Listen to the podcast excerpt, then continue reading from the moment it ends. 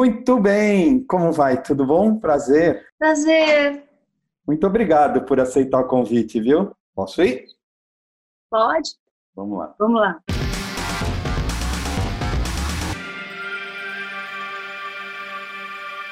Além de ser uma atriz reconhecidamente talentosa, respeitada e requisitada, também é produtora, diretora e vem se destacando cada dia mais como cantora e compositora com a Caravana Tonteria.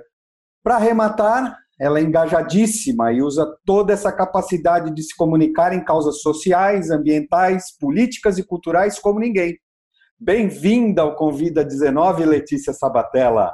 Olá, bem-vindos, bem-vindos também. Esse lugar onde a gente está se protegendo nesse momento.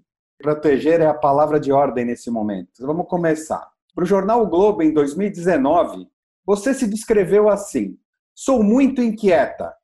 Eu tenho uma cara de que sou da paz, mas na verdade eu sou uma ansiedade, uma sede muito mais do que essa paz.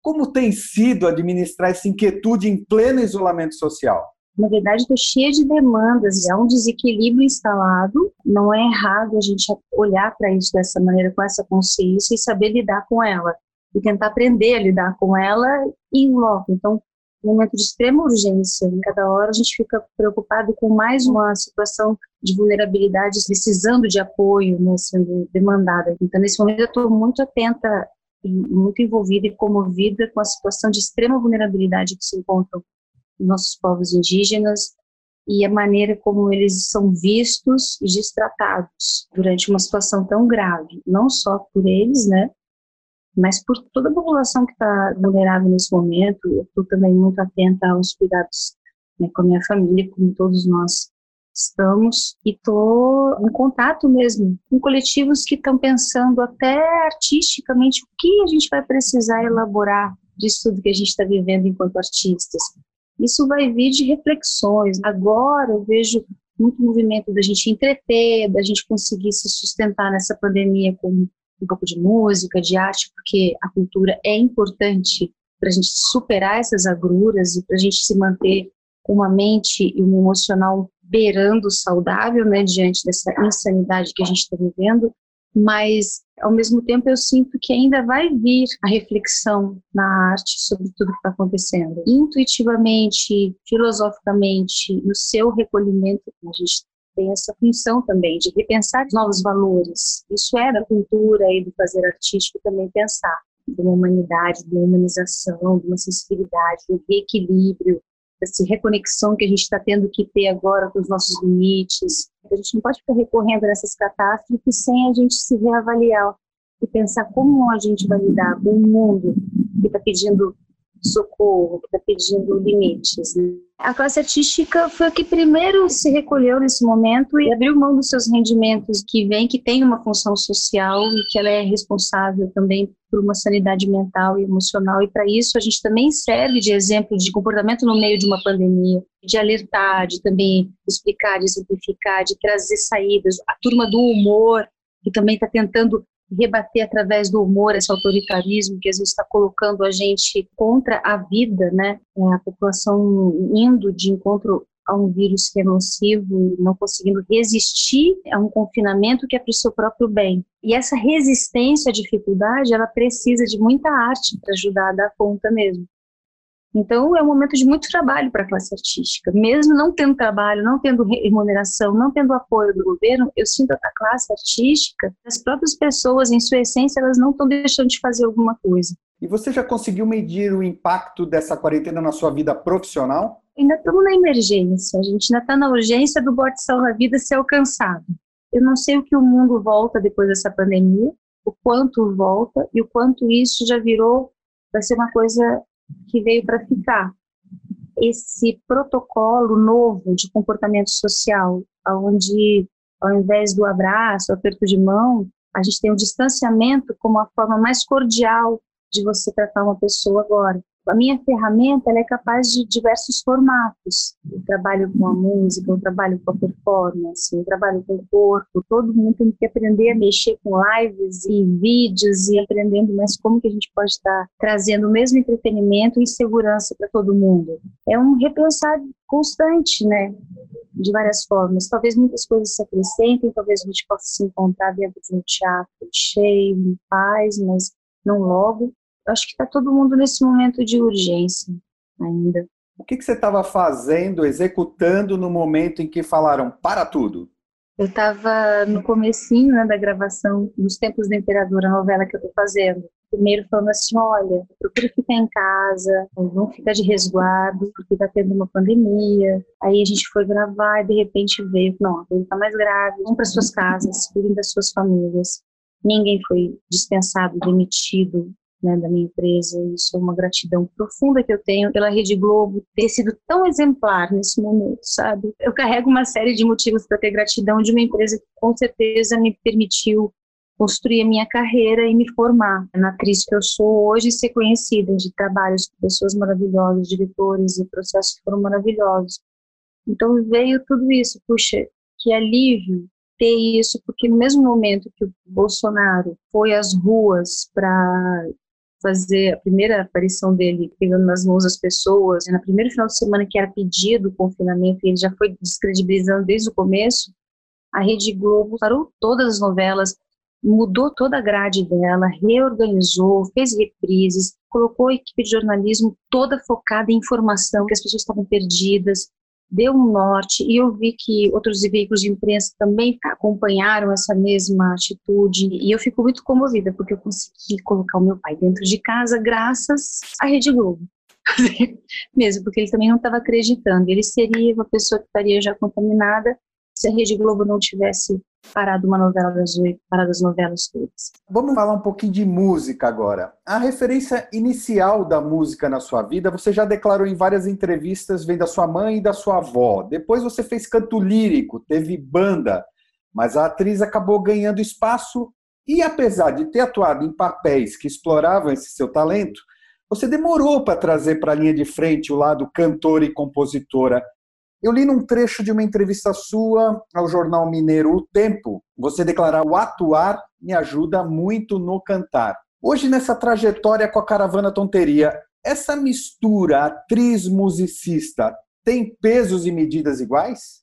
Ainda a atriz tem mais peso, porque eu fui para a música por um caminho muito artístico, assim, muito gueto ainda, né? Já que eu já faço tanto televisão, já tenho esse lado do grande público na atuação, eu quero que a música venha de um lugar que não venha do disco rápido de bossa nova, sabe? Qual é a cantora Letícia? De onde vem essa música? O que eu posso descobrir? Mas eu quero mais. Aí quando você começa a cantar, você pensa, agora eu queria fazer uma coisa que vem mais dentro do mainstream, sabe? O que seria? Quando eu olho para uma deusa como a Elza Soares, que vai do samba ao punk, ao funk, ao blues, eu, eu fico, mas isso é muito legal, né? Eu tô vendo também uma pessoa que é de uma genialidade absurda, que é Elza Soares, né, enquanto musicista. Aí eu tenho umas inspirações que eu fico vendo como ela faz isso. Eu tive essa oportunidade de ter essa entidade próxima na minha vida um período. E ela sempre foi tão generosa de me estimular e de me valorizar de me cutucar para que eu cantasse, sabe? Mas ela é uma atriz também cantando. E eu acho que a gente teve essa troca também, né? Como é que é para você o processo de composição musical e composição de uma personagem? Composição musical, para mim, é uma coisa que ainda não tem uma habilidade muito grande. Mas o que acontece comigo é que espontaneamente eu recebo muita ideia musical. Eu sonho com música, eu tenho alucinação musical, eu acordo ouvindo uma coisa, eu tento registrar. Aí às vezes eu não registro. Essa disciplina do músico eu ainda não adquiri totalmente, né? Aí, de vez em quando, eu tento juntar o que eu escrevi com o que eu compus. Eu não gosto muito de ir cantando uma letra e buscando uma música para ela, sabe? Eu gosto mais de deixar livre essa melodia que vem. E como eu não toco nenhum instrumento, eu tenho muita liberdade de criar isso, porque se eu tivesse tocando instrumento, eu não sou boa, hábil nisso, eu teria muito mais limitação para deixar vir essa inspiração. Eu me permito às vezes tem umas ideias musicais que eu não executaria. Por exemplo, a primeira música que eu compus voltando lá ao Temperi, eu tive que dar uma treinada, assim, sabe, criar a musculatura, porque eu também estava ainda vindo de muita novela, onde o microfone é aqui e a minha voz, por um monte de motivos na minha vida, ela foi ficando muito guardadinha, assim, introjetando demais esse poder, vergonha de usar essa timidez. O tratamento, a cura, foi eu aprender a cantar aquele tango. Então, a música para mim ela é uma medicina que me cura.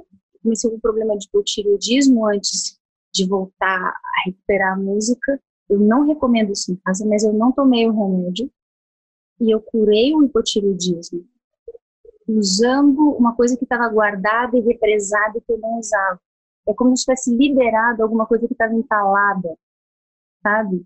É como se eu tivesse conseguido usar um poder que eu tinha que usar e eu não estava usando, então eu estava adoecendo. Eu acho que eu uso muito de música para compor a personagem. Primeiro que aquilo já tem um ritmo, já tem uma musicalidade, né, o próprio texto. Tanto que, para mim, eu decoro o texto mesmo junto com o colega, porque a gente vai criando a música da cena juntos. Eu estudo o texto sozinha, eu compreendo o texto sozinha, mas a cena inteira eu só vou fechar ela decorada quando eu tiver do outro, sabe? Eu não decoro antes de ter o contato com o instrumento que vai chegar junto comigo, sabe? Eu preciso disso para que fique orgânico, para que fique vivo, senão eu sinto que eu fico meio presa, meio engessada não sou tão boa contribuinte. Mas eu gosto muito de chamar o coleguinha e vamos dar uma batidinha aqui para a gente ver e criar e chegar num ritmo e vai, vai, vai. Eu acho que isso é muito gostoso, muito bom de fazer. Em 2016, você atuou na peça Haiti Somos Nós, com refugiados haitianos, em uma produção da Companhia de Teatros Sátiros. Me fala, por favor, sobre a experiência e se deixou marcas de alguma maneira na já tão engajada Letícia. O Sátiros é um grupo maravilhoso, assim, de pesquisa, de trabalhos em, em áreas fronteiriças, áreas com dificuldades. Os haitianos, eles não eram atores, era um projeto muito lindo, e o que a gente viu foi um espetáculo comovente pra caramba, fizeram cenas incríveis, contando suas próprias histórias. Foi, assim, uma das experiências mais lindas em teatro e de ver essas pessoas florescendo de uma situação tão calamitosa, de suas dores, que são dessas dores maiores que a gente vai ver a arte mais refinada. O espetáculo foi montado a partir das histórias que eles contaram da experiência que eles tiveram, do terremoto, da situação do Haiti. A gente falou sobre o machismo, eles mesmos, os próprios homens, se reavaliaram no processo em relação às mulheres que estavam no grupo. Uma musicalidade haitiana que é belíssima, essa arte pura. Essa arte integra, essa arte faz as diferenças serem compreendidas. Muito linda a experiência. Você tem uma relação bem especial com o povo Craô, é batizada por eles e dirigiu em 2008, numa parceria com o Gringo Cardia, o documentário Rotuá, que é o palhaço sagrado responsável por manter a autoestima da tribo e ajudá-la a superar as dificuldades através do humor. Qual a profundidade que esse contato atingiu na sua reflexão sobre a vida e os valores humanos? E existe uma Letícia antes e depois dos Craô? Existe uma Letícia que nunca mais vai deixar de ser Craô depois que se conhecer. Existe essa Letícia que reencontrou algum lugar, que compreende a vida com mais paciência, com mais paz, porque eles são muito taoístas na filosofia de vida deles. Uma busca de equilíbrio constante, que é por eles viverem esse coletivo, por eles permitirem essa igualdade entre todos. Não tem alguém que é superior ao outro. Os mais velhos são mais respeitados, sim. Os mais sábios são os mais respeitados, sim. Todos têm o direito de falar numa assembleia. Do mais ignorante ao mais sábio, todos têm o direito de falar na hora de falar. Por fim e por último, o parecer final é dado pelo mais sábio.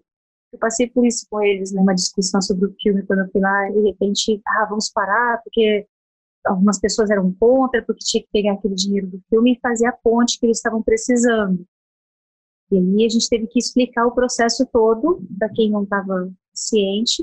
Isso começou quando a gente conheceu, a gente foi procurar, e aí ela buscou, fez todo um trabalho para conseguir o recurso do audiovisual, que é um recurso que é usado para fazer somente filmes, então não é um recurso que é para ponte, Aí você vai explicando aos pouquinhos, né? E aí abrir mão de qualquer rendimento, né? O que seria destinado ao meu pagamento de diretora, de produtora, de redatora, de tudo, eu peguei e cedi um valor para a aldeia. Fora isso, tinha um valor dentro do projeto que era para a gente poder locar, né, usar a aldeia para poder registrar. O filme é toda renda revertida para a aldeia, o direito autoral, então eles são detentores. Eu trabalhava para eles como contrapartida social. E os próprios caciques que acompanharam a história, que foram os que assinaram os primeiros termos de adesão, né, eles reiteraram, porque os mais velhos falaram, os mais sábios, então, tá tudo certo. Ela fala com o coração, vamos seguir o filme e tudo se acalmou. Em seguida já estava o roadshow, depois da reunião já estávamos todos brincando. Em geral, os roadshows, eles são lideranças, tão importantes quanto o cacique.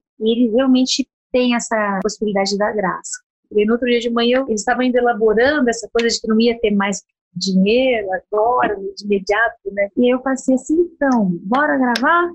Ah, não, não, a gente não vai gravar, a gente está cansado. Porque, Poxa, eu vim até aqui não vão gravar. Eu você é brincadeira, eles já estavam tirando sarro de mim.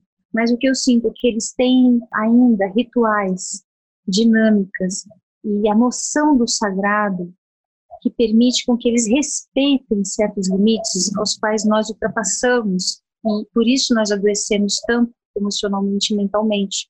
E por isso a gente não dá conta do mal e a gente acha que a gente tem que exterminar o criminoso, que a gente tem que exterminar o dissidente. Não existe essa ideia do extermínio na aldeia. Existe a ideia de cura da sociedade, de equilíbrio, e não é a negação do mal. É a compreensão que precisamos lidar com o mal. Ele existe, ele faz parte. E você compôs uma música com ele? É, eu, eu, era um ritminho que, que me veio na cabeça, né? Que eu...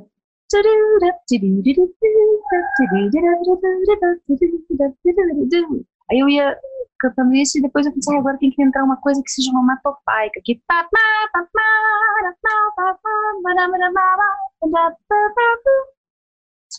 não quero que seja em inglês. Que era jazz, né? A primeira coisa que eu pensei em inglês. Eu falei, não, craô. Aí eu pedi para a Prac, um dia que a gente se encontrou no festival, que a gente foi levar o documentário em Salvador, esse Rotuá, que é uma prática, né? Num quarto de hotel, eu, ele, Ulisses, Vamos me ajuda aqui a fazer uma letra aqui que a gente pode fazer. Ela fala assim, Hakme, Kro, Kro, Kraté, Kaihan, Monetua, Gatina, minha memória para o porque minha nuncha. Que é, vem, vambora, bora, bora, tá chamando as pessoas, Kraté, Kro, Kro, Kaihan, vambora banhar. Bora pra cachoeira, né? Bora banhar. Mas cuidado do pajada da Kussu que pode pegar. Então, de novo, ele tá falando desses opostos que a gente tem que estar tá lidando, né? Vamos pra vida, mas tem que ter cuidado. Também tem o lado tomar cuidado. A palavra que eu mais ouvi no Craô é equilíbrio. Uma aldeia, ela se divide sempre em duas metades, né? Não é nítida, mas as pessoas têm os que são Wakmeye e tem os que são Katamiye. Quem é é do tempo da chuva, eu sou Katamiye. Quem é o Acmeye é do tempo do sol. Tem dois caciques por aldeia. Um é o Acmeye e outro é Katamiye. E eles têm duas estações climáticas que é o Acmie e Catamie, né, que é o tempo da chuva, o verão, e o tempo da seca, que é o inverno. Durante o tempo da seca, rege a aldeia o cacique molhado, o Catamie. Durante o tempo da chuva, rege a aldeia o cacique seco, o Acmie. É que nem aquele símbolozinho do Yin Yang, né, que é o branco, o preto, e tem um pontinho preto no branco e o um pontinho branco no preto. É isso. Eles são chineses, né?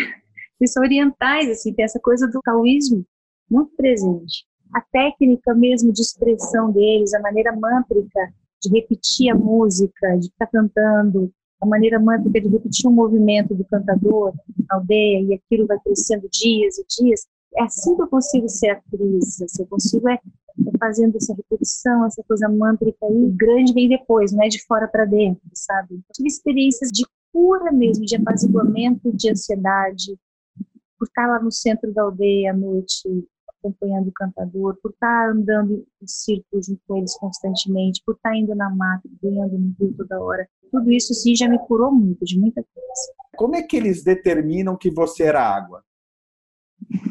Boa pergunta. Eu sei que é acertar.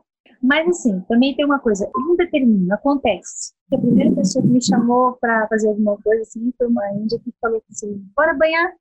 eu fui com ela, a Tokoi. Então, na hora de ser batizada, a Tokoi quis dar o nome dela para mim. E a Tokoi, ela é Tatamiê. Então, eu é do nome da Tokoi, eu sou Tokoi, a família da Tokoi é minha família, mas poderia outra pessoa, porque é amiga de outras pessoas, outra pessoa poderia me batizar, mas eu sei que foi muito certo. Andrew Solomon, professor de psicologia clínica na Universidade de Columbia, em Nova York, e autor do best-seller O Demônio do Meio-Dia, Uma Anatomia da Depressão, afirmou para a Folha de São Paulo que vivemos uma subnotificação catastrófica de depressão na pandemia. E num levantamento feito pelo Delta Folha, o Brasil é o país que mais passou a ouvir músicas tristes na quarentena. No documentário Eu Maior, você conta que experimenta muito a melancolia. Como tem te afetado e como você tem lidado com esse cenário tão delicado que amplifica as angústias e deixa a fragilidade humana tão exposta? Tem altos e baixos nisso. Tem momentos que eu caio, alguém me segura, alguém cai, você vai lá e segura, né? Estou muito preocupada com a mentalidade de quem está nos governando nesse momento, com certeza. Então, não é para cultivar depressão, mas assim, eu compreendo quem está triste nesse momento mais do que quem está feliz. Então é um momento que é bom que as pessoas realmente se conscientizem que é grave, que a gente precisa passar por isso, se fortalecer e aí buscar um tipo de alegria, de superação, de sublimação e de generosidade para o outro. Mas essa alegria que é negação, que é fuga, que é desrespeito com o que está acontecendo, ela realmente não é hora dela estar tá aqui não é muito importante nesse momento a gente se permitir o reconhecimento da nossa vulnerabilidade. Um vírus pode nos matar. Olha como somos vulneráveis. Isso só vai nos trazer maturidade. A gente não precisa agora entrar numa vibe de arrogância, que é não faz nada comigo, é uma gripezinha. Não, isso é ignorância e é uma idiotice a vulnerabilidade é a nossa melhor ferramenta para a gente criar, para a gente crescer, para a gente inovar, para poder dialogar, para poder construir coisas melhores. Se o vulnerável é para fortes. Para o jornal O Sol de Porto Alegre, você externou: já recusei comerciais milionários, sempre tive um constrangimento muito grande de me sentir na área VIP. Como você administra esse conflito já que é essa visibilidade que dá mais poder e força para a sua palavra? Eu nunca gostei de me sentir, desde criança, que eu tinha mais, que alguém era desconfortável. Eu tinha menos, também era desconfortável. Eu lembro dessa sensação de criança. Tem sempre em mim uma responsabilidade assim: será que se eu tiver tanto, eu não estou tirando de alguém? Isso é real, porque a economia é uma coisa que circula, né? Ela não tem para todo mundo se não tiver muito, né? Você tem que equilibrar, de novo a palavra do equilíbrio. Então, por isso que esse encontro com os Kraú é tão casado, porque eu também acho que tem que haver equilíbrio. Acho que tem, todo mundo tem espaço para poder brilhar, não existem estrelas absolutas. Sobre o caso de censura na TV Brasil, onde substituíram uma homenagem anunciada a você no programa Recordar é TV, supostamente por seu posicionamento político, um mês depois, acabaram exibindo a reprise de sua entrevista ao José Maurício McLean em 2002. Não sei se por causa dos inúmeros protestos de muitos colegas de profissão, mas na época você declarou: a vida de artistas e ativistas tem se tornado cada dia mais difícil e exigido bastante resistência de nossa parte. Mais ou menos na mesma época, na pré-estreia de Legalidade de Zeca Brito e Léo Garcia, onde você interpreta a jornalista Blanca no longa que aborda o golpe militar, Brito reforçou: precisamos ser vigilantes da nossa democracia sempre, ela é muito frágil. Onde você busca energia e equilíbrio para manter a sanidade e continuar a acreditar que podemos e vamos reverter essa era de sombras na terapia, no amor, no afeto, no trabalho, na crença, na fé, na utopia, na luta. Desde criança, a gente está tendo que lidar com tantas adaptações. A criança tem todas as doenças para crescer. E isso vai fortalecendo, isso vai vacinando, isso vai criando calo. Então, para mim, tudo isso é. Vamos ficar mais forte. Vamos, vamos. Tem que criar mais força, né? criar caminhos. E graças a Deus eu tive muito apoio, muito afeto de muitas pessoas nesse episódio. eu tenho muita gratidão, sabe, de amigas, de colegas, de pessoas que me escreveram, que me ligaram, que me apoio. E eu já estava angustiada, você traz super melancolia, antes de saber disso. Eu comecei a sentir uma tristeza, e um dia eu comecei a chorar, chorar, chorar, chorar, chorar, chorar. E aí o Daniel perguntava para mim, por que você está chorando? Fala para mim. Aí eu, queria falar, que não tinha, eu não conseguia ter um motivo, eu comecei a ficar ansiosa. Eu tive uma crise de ansiedade, eu acho, né? Eu comecei a passar toda coisa na minha cabeça, eu não conseguia encontrar uma coisa que fosse pronta por causa disso. Outras coisas, elas só estão ali. Aí eu fiz esse desabafo para explicar no meu Instagram, mas, sinceramente, há uns meses atrás, eu tenho sofrido uma série de boicotes também. Mas boicote sempre foi normal na vida de todo mundo né? Sempre portas se fecham, a janela se abre. E a gente está sempre lidando com isso.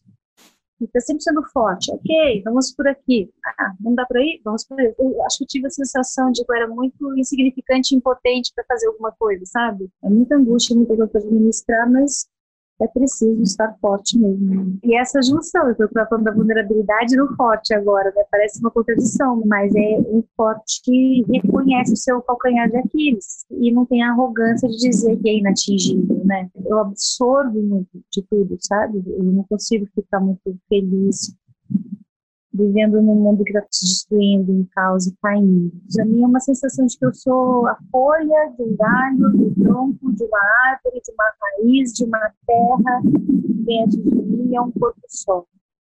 Assim eu consigo me sentir mais forte, mais saudável. Tem gerações e gerações antes de mim construíram um espaço para eu poder ter voz. Quem sou eu, assim, que vai negar o que veio antes de mim, de busca de uma sociedade melhor, de um mundo mais legal, de um mundo mais humanitário. Essa é a função do artista.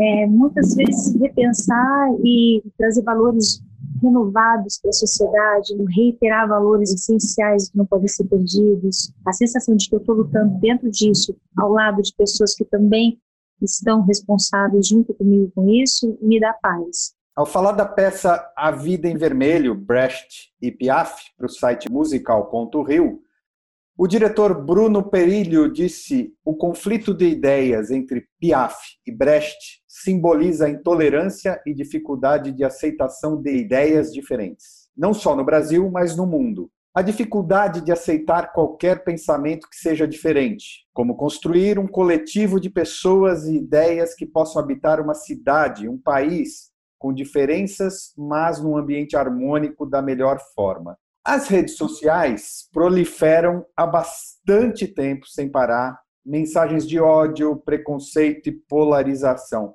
Você já teve, inclusive, que tomar providências judiciais contra os chamados haters. Hay que endurecer-se, pero sin perder la ternura jamás? Isso eu aprendi. A ser menos atingida. Separar mais o que realmente me fere eu fui xingada em praça pública, né?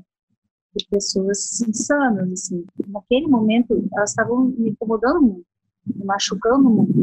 Sinceramente, eu não conseguia sentir ódio, raiva ou medo. Só conseguia encará-las, enfrentar sem agressão. Eu filmei porque eu vi que elas estavam querendo fazer uma humilhação pública, então eu tive que mostrar uma versão real da coisa e me proteger depois, porque elas iam me acusar de alguma coisa, com certeza. Então, sabe, assim, teve toda uma situação ali tomada por uma lucidez de enxergar que aquilo estava errado e manter calma. De enxergar que aquilo não tinha sentido. De que toda aquela humilhação toda, assim, não me feria. Essa é a dureza. Isso é endurecer-se. Tinha um senhor me chamando de puta o tempo inteiro. Como se fosse um xingamento.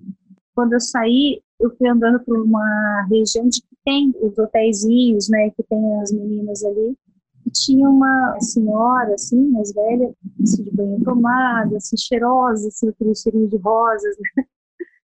E ela tava olhando para mim com um olhar e bateu uma luzinha, assim, de fim de tarde, assim, nela, assim, como se estivesse vendo uma santidade, sabe? Eu fui lá dar um abraço nela. E, e ela disse, oh, meu amor, o que, que você fez? Eu disse, não, eu quero te pedir desculpas mais uma vez na história, né? A gente vai encontrar essa moça que é tratada como escória da sociedade, as prostitutas, as putas, né? Ali eu encontrei humanidade. Você escreveu e não hará nada muito bueno quem jamais cometer uma tonteria. Você tem cometido muitas tonterias ou queria cometer mais? Ai, essa é a melhor frase, né? Esse é meu lema. Não será nada muito bueno se jamais cometer uma tonteria. Sim, ninguém vai fazer nada muito bom se não se permitir o erro, né? Então, eu, sou a pessoa da tonteria. Ninguém tem que recriminar ninguém pelas suas tonterias, né? Todo mundo tem que se permitir as suas tonterias, reconhecer as suas tonterias, não negar as suas tonterias, se recuperar das suas tonterias, aprender com elas, né? Rir delas. Acho que a gente precisa reconhecer que são tonterias. O problema é quando você nega isso, não reconhece isso, e você usa tonterias em momentos sérios, né? E fala tonterias como se fossem verdades sérias, né? Usa de tonterias para se eleger presidente do Brasil, né? Aí sim é um problema. Agora, tonteria é um caminho para mim. Letícia Sabatella, muito bacana receber você aqui no Convida 19. Que você continue cantando e encantando ainda muito nesses palcos da vida, por esse mundão que há de ser reaberto logo, logo. Força, fé, se cuida. Muito obrigado, viu? Valeu, sorriso. Obrigado.